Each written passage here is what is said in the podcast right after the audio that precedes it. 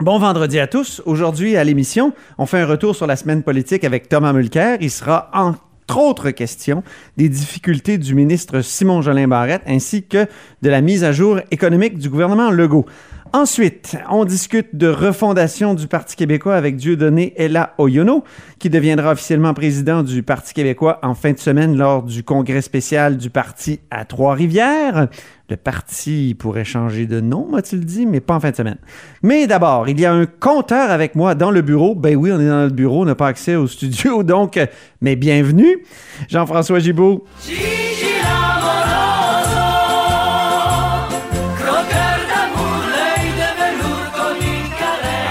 on est toujours bien dans le cochon quand oui, c'est une autre forme de cochon. Alors, euh, Jean-François Gibault est directeur de la recherche à QMI. C'est pas juste notre compteur, mais surtout notre compteur. Écoute, on veut parler aujourd'hui d'une question de compteur, vraiment. La réserve de stabilisation, ça a l'air technique. C'est un terme qui a été utilisé hier dans la mise à jour économique. Puis, on dit qu'il y a 12 milliards là-dedans. Est-ce que c'est une cagnotte euh, qui peut nous servir si jamais il y a un ralentissement de l'économie mondiale. Qu'est-ce que c'est exactement une réserve? Fais-nous, là, réserve de stabilisation pour les nuls. Pour les nuls. Bon, voilà. Euh, on parle souvent de cette fameuse réserve qui contient énormément d'argent. Le problème... 12 milliards? 12 milliards, comme dirait notre premier ministre. Le problème, c'est qu'il n'y en a pas de réserve. Il n'y a pas de fonds. Ben il n'y a surtout pas de compte de banque. Et c'est ça que je veux démystifier aujourd'hui. C'est-à-dire, on n'a pas un surplus budgétaire et en plus de ça, une réserve dans un, compte de banque quelque part à la caisse de dépôt ou ailleurs. Non, c'est pas ça. La réserve de stabilisation, c'est plutôt un compteur des déficits et des surplus budgétaires que le gouvernement réalise. Et D'où ça vient ça, Antoine? Je te l'explique, les gens vont mieux comprendre par la suite. Oui. On a eu dans les années 90 le fameux effort du déficit zéro sous Lucien Bouchard. Mm-hmm. Et là, on se souvient, grand sommet euh, socio-économique. Euh, après ça, on se lance dans les restrictions budgétaires. On a des problèmes avec le départ d'infirmières. On sait que ça n'a pas été facile, mais finalement, le gouvernement a atteint l'équilibre budgétaire sous Lucien Bouchard et c'était au prix, évidemment, de décisions très difficiles. Donc, à ce moment-là. De, la vraie austérité, c'est-à-dire qu'on ah, n'avait pas juste un ralentissement de la croissance des dépenses, mais des une dépenses, baisse des dépenses. Le chiffre baissait. C'est ça. Mais donc, après cette période difficile, on s'est dit, faut trouver une manière pour faire en sorte que plus jamais le gouvernement du Québec ne fonctionne à crédit année après année, déficit après déficit, comme ça a été le cas de la période de la Révolution tranquille jusqu'à la fin des années 90. Et là, le gouvernement a dit, euh, oh, j'ai une bonne idée, on va faire un projet de loi sur l'équilibre budgétaire sur le déficit zéro. Ben oui. Et là, à ce moment-là, ce qu'on est venu dire, c'est qu'on a dit dans la loi, dorénavant, le gouvernement n'aura plus le droit de faire des déficits. Et si jamais il arrive des circonstances exceptionnelles, par exemple comme une récession, et que le gouvernement doit faire un déficit, eh bien, il va devoir le rembourser par la suite. Donc, une année, je fais un déficit d'un milliard, bien, il va falloir que dans les années subséquentes, je fasse des surplus d'un milliard. Donc, un va venir annuler l'autre et on va revenir donc sur plusieurs années à zéro, donc au fameux déficit zéro. Donc, c'est simplement la mesure, la fameuse réserve, c'est simplement le compteur qui garantit que sur plusieurs années, le gouvernement n'est pas à déficit, le gouvernement est à l'équilibre. Donc, Ramenons ça dans le contexte d'aujourd'hui. On n'est plus dans les déficits, on est dans les surplus. Dans les dernières années, on a cumulé 12 milliards de surplus.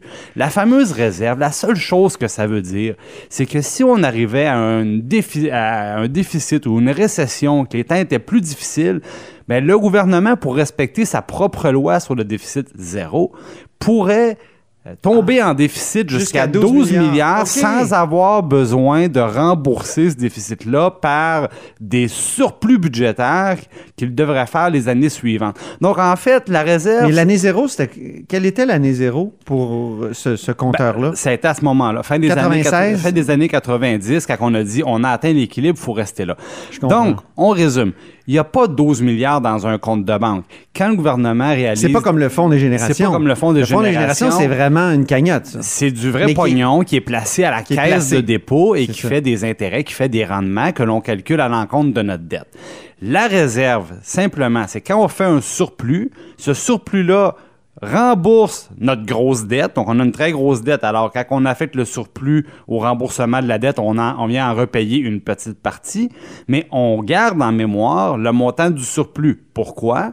Parce que si dans l'année suivante ou les années suivantes, on tombait en déficit, ben, on n'aurait pas l'obligation légale de rembourser ces déficits-là en réalisant d'autres surplus parce qu'on a pris de l'avance un petit peu. Est-ce que des gens comme par exemple l'économiste Luc Godbout de l'Université de Sherbrooke qui disait le Québec est mieux préparé que jamais pour faire face à un éventuel ralentissement de l'économie mondiale grâce à cette réserve-là. Est-ce que c'est juste alors?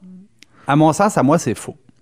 Et c'est faux tout simplement parce que on n'a pas plus d'argent à cause de ce qu'on appelle la réserve de stabilisation. On n'en a pas plus, on n'en a pas moins, on en a la même quantité.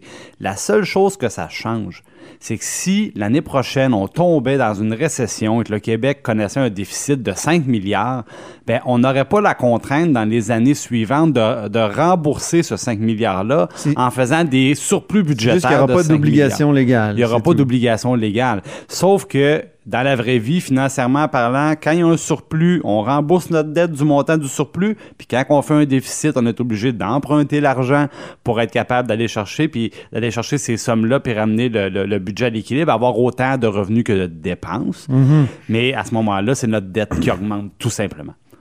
OK, alors c'est un mirage là, de penser que c'est une cagnotte. Mais en fait, puis- c'est pas un mirage. Ce que ça vient nous garantir, c'est que sur une longue période de plusieurs années, le gouvernement ne va pas réaliser plus de déficit que de surplus et on sera sur une longue période à zéro.